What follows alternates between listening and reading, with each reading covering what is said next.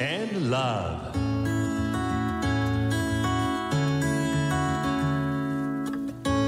サウナをこよなく愛する私豊沢ひとみが素晴らしきサウナの世界をご紹介するコーナーラブサウナ。このコーナーではサウナの魅力豆知識そして各地のさまざまなサウナとその周辺のカルチャーまでゆるりとお届けします。今日ご紹介するのは札幌市北区にある新琴仁温泉一の湯です。実はここ私最近ハマっていてよく行っている施設なんです。お風呂場に入って体を洗ったらまずは湯船で体を温める湯通しから行うんですが、えー、私が行く時は内湯の大きな浴槽に入るんですけどここ日によって入浴剤が変わるんです。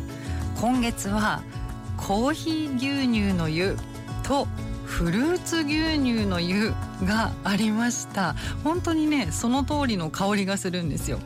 でさらに以前に行った時にはメロン果汁の湯になっていてなんと本当に果汁入りなんだそうです。すごい私もびっくりしちゃいました。でね今日は何の湯かななんて想像しながら行くのも楽しいんですよ。でサウナに入るとサウナ室は明るくて広々しているのが特徴で座れる場所は女性が4段そして男性は5段あります。1段1段のスペースが広いのでゆったり座れます。混んでなければあぐらをかいて座ることもできますよ。私はサウナに入る時に体育座りで入るのが好きなんですけれどもこう背中で熱をキャッチする感じが好きなんですが昨日ここのサウナ室に入った時にお隣に座ってた方も体育座りをしていたのでよーく周りを見たらなんと8人中7人が体育座りをしていたんです。なんでだろう。みんな体育座りしてテレビ見てたんですよね。背中で熱を浴びたくなるサウナなのかもしれません。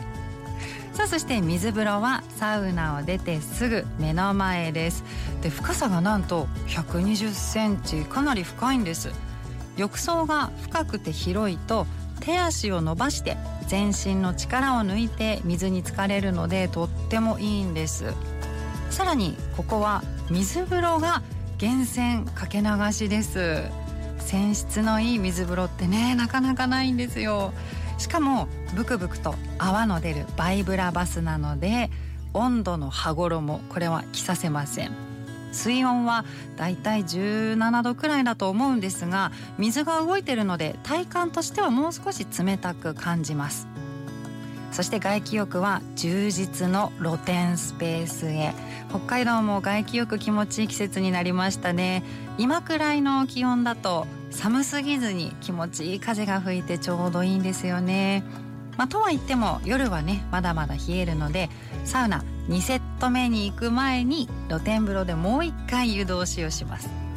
ここのヒノキ風呂には寝,、えー、寝湯どころ寝れるお風呂があるんですが浴槽の縁の部分に頭が乗せられるようになってます。で他にも漢方のような香りのするお風呂もあってこの浴槽は疲れた時の元気チャージしたい時に入ってますよ。露天風呂で体が温まったらいざ2セット目何セットも何セットも繰り返し入りたくなるサウナです。さらに食事どころがあるので湯上がりに食事もできますしボディケアコーナーゲームコーナーもあります。これだけいろいろあって入浴料は先頭価格の450円なんです。皆さんもぜひ行ってみてくださいね。